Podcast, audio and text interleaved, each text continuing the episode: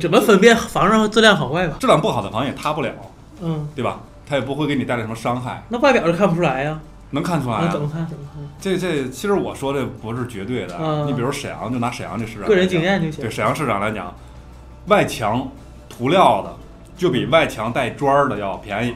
嗯哼，站在那个开发商角度来讲，外墙刷涂料的，但但这个也不是绝对的，比如涂料特各种造型儿，外墙砖儿就是正吧？常它会多一道程序。嗯所以你，看是，比如比如北航商圈儿，嗯就哼，比如拿的学区房儿，嗯就哼，一般都是外墙涂料，因为嗯做活儿相对来说工程要快，啊不而且不嗯出卖，，对对，不愁卖。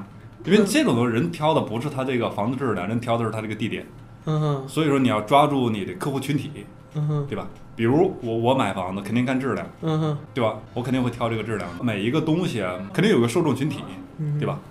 你挑剔人嘛，就是任何东西都不愁卖，其实中国人太多了，都有市场，那那外墙带墙砖儿的，就是质量好呗，但实际上来讲也不是质量好，带墙砖的反倒容易渗水，嗯对，反倒造成内墙内墙内墙长毛，而且找不到漏点。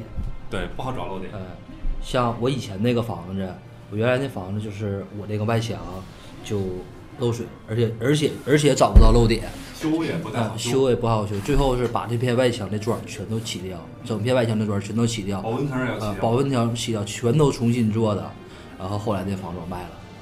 哎我的对对对，就是就是大概这个意思啊。嗯所以买房子，你看啊，你要看质量的话，就去找质量好的，嗯哼。对吧？你要找带商圈的、交通便利的，找学区的，找相应的这个点。